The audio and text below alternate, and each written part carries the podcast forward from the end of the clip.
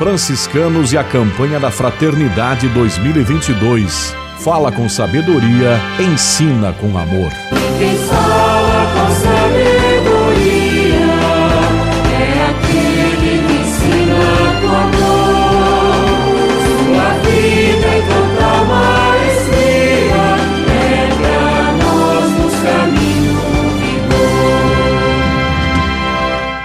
Esta nossa série especial de entrevistas é sobre a campanha da Fraternidade 2022, é, produzida pela Província Franciscana da Imaculada Conceição do Brasil e sua frente de evangelização da comunicação.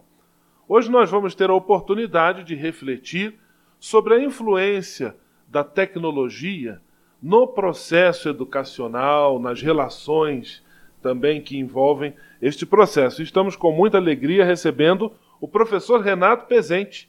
Ele é da Universidade de São Francisco e se dispôs a conversar conosco.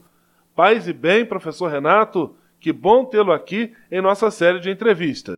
Frei Gustavo, paz e bem, que prazer estar falando com você, falando to com todo mundo que no, nos ouve também aqui, através desse instrumento poderoso de comunicação. É um prazer. Professor Renato, nós percebemos que a tecnologia, todo, toda a aparelhagem, ela tem se consolidado como uma plataforma importante para o ensino, para a aprendizagem. Mas além de ser esta plataforma técnica, esse lugar de, de, de comunicação, de que forma as tecnologias também estão influindo na formação do ser humano como um todo? Gustavo, é, pessoalmente eu acredito que, antes de mais nada, a, a, a formação do ser humano, a meu ver, é, em primeiro lugar, ela é constante, né? nós estamos em formação o tempo todo, é, às vezes em evolução, às vezes em involução, mas a verdade é que estamos em formação. E eu acredito que, em grande medida, a formação do ser humano acontece numa dinâmica de relacionamento, seja no relacionamento interpessoal com colegas de, de trabalho, com colegas do ambiente educacional que eu frequento, seja também na relação com a natureza, na relação também com os, com os dramas humanos e também com a tecnologia. Eu acredito que, nesse caso, a tecnologia não é só mais uma frente de relacionamento, mas ela é um meio que revolucionou ou tem revolucionado fortemente as nossas formas de nos relacionarmos. E aí eu acredito que é, elas incidem fortemente sobre a formação do ser humano. Em grande medida, eu acredito que a, as tecnologias influenciaram também a nossa própria maneira de nos relacionarmos com o tempo e com o espaço. Eu gosto da imagem, né, de imaginar que as tecnologias nos deixaram menos, menos analógicos, talvez, né? A relação, as, o relacionamento se tornou muito mais dinâmico, né? A relação com o tempo ficou é, mais fora do ambiente horário comercial, é um relacionamento profissional, e os outros horários é relacionamento fraterno, familiar, etc. Essas fronteiras de relação com o tempo mudaram muito. E a relação com o espaço também. Né? Nós temos oportunidade, isso é muito, é, julgo como muito interessante, de nos relacionarmos com pessoas do outro lado do mundo, ou mesmo que estão distantes de nós, com muito mais facilidade. Acho que isso incide fortemente sobre, sobre o perfil do ser humano, mas, claro, sobre a sua formação. Nossa série de entrevistas, estamos tendo a alegria de receber o professor Renato Pezente, da Universidade de São Francisco, conversando sobre a influência da tecnologia no mundo da comunicação. Professor, e com aí o advento e toda essa história em torno da pandemia que já estamos vivendo há dois anos, é, essa plataforma, este meio de pedagógico, ele cresceu vertiginosamente. Na sua opinião, quais são as vantagens e quais são os limites da educação à distância? Frei Gustavo, eu acredito que a, a, educação à distância, claro, ela tem uma vinculação muito forte com a tecnologia, especialmente as tecnologias da informação potencializaram muito né, os, os meios através dos quais a educação à distância acontece, ela está mergulhada nesse processo sobre o qual nós falamos anteriormente, que afeta né, a nossa dinâmica de relacionamento. muda, na verdade, a nossa própria dinâmica de, de vida, de organização da vida, né? muda a nossa forma de nos alimentarmos, de nos transportarmos também, com várias é, plataformas, talvez de compartilhamento, por exemplo, ou a, a dinâmica de, de, uberização, como se fala, né? muda a dinâmica de, de, de comunicação, é, e também muda, né? mudaram aí as dinâmicas da própria educação. E nesse sentido, é, a educação à distância, à distância entra como uma expressão muito forte desse advento da tecnologia. É, se me permite, Frei Gustavo, cito aqui até um exemplo pessoal, do qual talvez eu deveria me, me envergonhar, mas eu, eu falo com orgulho dele. Eu comecei a trabalhar com educação à distância é, porque precisava de trabalho, enfim, né, eu tive uma, uma formação aí também muito próxima dos frades, da qual tenho uma, um orgulho, uma gratidão imensa, e essa formação me levou para um ambiente educacional, e no caso específico da educação à distância, mas eu confesso que eu não acreditava na EAD, mas precisava trabalhar, as contas começam a chegar, e eu fui convertido para a educação à distância pelos estudantes, porque eu via, né, trabalhava diretamente com eles, e eu via, é, conhecia relatos de estudantes que, com absoluta certeza, jamais teriam acesso ao ensino superior, não fosse a educação à distância, né? Por vários fatores, inclusive fatores de ordem econômica, né? A educação à distância permite, né, com que você pratique aí, não sendo ainda possível a educação, o acesso ao ensino superior público e gratuito para todos, ela permite que esse acesso fique facilitado por conta de conseguir praticar valores né, muito mais acessíveis e por conta justamente da flexibilidade do tempo. Então, me lembro de uma senhora que acordava de madrugada, tirava leite de suas vacas lá no interior de Santa Catarina, costurava o dia todo e aí encontrava fôlego para algumas vezes por semana vir até a universidade ou terminar seu dia estudando. Essa senhora que se locomovia a, a quase 100 quilômetros para chegar no polo de educação à distância, Hum, jamais teria tido oportunidade de, de aceder a um ensino superior não fosse. Então, isso eu acho que é um grande símbolo da, da, da, vantagem da educação à distância. E eu chamo isso aí de acessibilidade, de inclusão, de democratização até do ensino superior, que ainda é uma dor do Brasil, em que né, um percentual muito pequeno né, da educação brasileira tem ensino superior. Então, acho que no caso específico do ensino superior, a educação à distância cumpre um,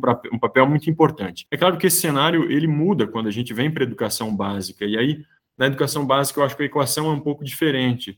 Nós temos, felizmente, acessos acho que significativos da população, aí até 14 anos, né, de acesso à educação básica, felizmente, grandes desafios ainda, especialmente quando a gente vai para ambientes aí de limite de acesso à renda, né, é, o acesso ao trabalho cada vez mais precoce, que aparta os jovens do, da educação, mas a educação básica acho que cumpre um papel louvável nesse sentido, mas a dor talvez seja o acesso à tecnologia. E aí, o acesso à tecnologia, quase que como um pressuposto da educação à distância, eu entendo como um primeiro desafio. Né? Então, se ela oferece acesso como uma grande vantagem, é, um desafio é esse. Em termos de, de desafios ainda, né, para explorar essa palavra, acho que o desenvolvimento das tecnologias ainda nos impõe buscarmos é, novas formas de interação.